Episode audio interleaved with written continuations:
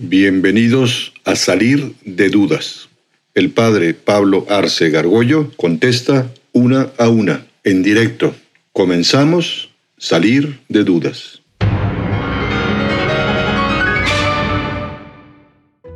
Sí, mi duda es sobre una pareja que ya tiene hijos, que ya están casados, que ya tiene toda una familia, que este, después de tener el último hijo les, les dicen que ya no pueden tener más hijos por peligro a, a, que se muera la mujer durante el parto, por alguna complicación. Entonces, en estos casos, ¿sería admisible algún método anticonceptivo, ya sea quirúrgico o no quirúrgico, para, para evitar que se vuelva a embarazar la mujer? Sí, bueno, habría que ver al caso, al caso, ¿no? ¿Qué, ¿Qué, pasa con la mujer? Puede ser que requiera efectivamente de una intervención quirúrgica, ¿no? Porque pues hay que estirparle, por ejemplo, este, alguna parte del cuerpo que le, que le, va a generar un cáncer posterior o lo que sea, ¿no? Eso está permitido, ¿no? Que haya una intervención médica. No se hace para no tener hijos, sino para curar, digamos, aquello, ¿no? ¿Eh? Eh, puede ser, a veces hay que estirpar ovarios o hay que estirpar este, eh, alguna parte de que tú ya va a ser imposible. Eso no tiene ningún problema moral, ¿no? El, el, asunto es que puede ser que hoy ya tenemos estos hijos o ya tenemos una edad en donde hay mucho riesgo que pueda venir un hijo con algún un, un, problema, un niño, niño, Down, por ejemplo. O sea, la obligación de ellos es, va en la misma línea que, que, le decía yo a Paulina, el vivir pues, los periodos, es decir, su responsabilidad como paternidad responsable, maternidad responsable, es decir, no embarazarse. Tienen una obligación moral de no embarazarse por todos los riesgos que conviven. Pero eso no les, les, da facultades para hacer cualquier método, por lo menos en el, en el, querer de Dios es, tienes que vivir los periodos agenésicos mientras la mujer sea fértil, ¿no? Generalmente pues serán menos años ya, porque la mujer pues llega un momento en que, en que ya entra en la menopausia y ya es imposible que tenga, eh, porque ya no está ovulando y por tanto ya no hay ningún problema, ¿no? Pero para la postura de la iglesia es los periodos agenésicos o los, los, el, el, ritmo de la mujer quizá lo tengan que vivir todavía unos años y eso los va a hacer querer más, ¿no?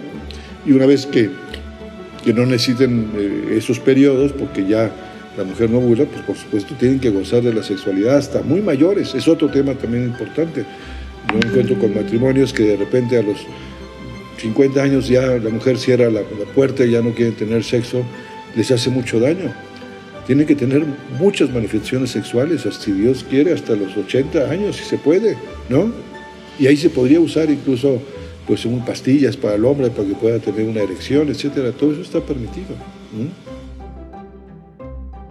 Mi pregunta es más bien, o sea, una vez que una persona se casa, o sea, una, una pareja heterosexual, y dentro de, de un transcurso de tiempo una persona empieza a tener inclinaciones homosexuales, si la otra persona tiene un deber de corregirlo o el matrimonio sería nulo de, o sea, conforme a la iglesia?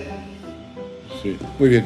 Sí, la pregunta es interesante. Cuando dos personas contraen matrimonio, pues tienen que ser muy conscientes de qué es el matrimonio, eh, no pueden engañarse uno al otro, de manera que si una persona engañó que es homosexual o lesbiana y, y se casa, pues lógicamente ahí hay un error ¿no? en la persona. ¿no? Tú, tú, pensabas que te estabas casando con una mujer normal y salió lesbiana, pues lógicamente hubo un engaño y puede ser causa de nulidad.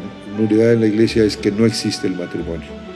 Una vez que alguien se casó verdaderamente y libremente, lo que Dios unió no lo separa nadie, ni el Papa. ¿no? Si hay un engaño sobre eso, pues puede ser una nulidad.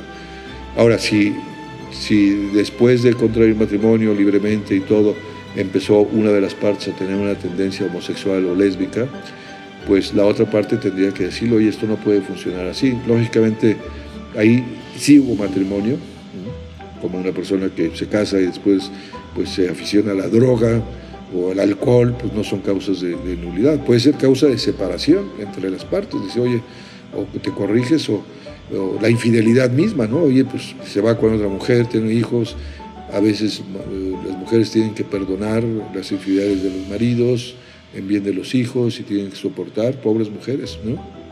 Generalmente, no es que solo el hombre sea el infiel, ¿no? Hay mujeres también bastante infieles, pero, pero a veces la mujer tiene que soportar más en favor de los hijos, ¿no? Pero esa es la, eh, la, la contestación. Bueno, mi pregunta era, o sea, respecto a todos estos temas polémicos, o sea, que, que qué papel tendríamos que tomar nosotros si, o sea, al emitir un juicio como, pues si está bien esto o está mal esto, si Dios es el único que puede juzgar. ¿Cuál, temas polémicos a qué te refieres, perdón? O sea, homosexualidad, aborto, lo que sea. O sea, que esté como mal visto. Sí. Ahorita. Sí, bueno, no, es un tema que esté más o, bueno la, parte de la opinión pública, o sea, lo que sea, ¿no? Yo creo que lo interesante es eso que estamos haciendo, que es intentar ir a la raíz de, qué quiso Dios ¿no? con el ser humano, con su sexualidad, con la vida, o, la manipulación genética, etc. Es decir, al fondo de, los temas. ¿no? Ahora, eh, tenemos que saber dialogar, ¿no?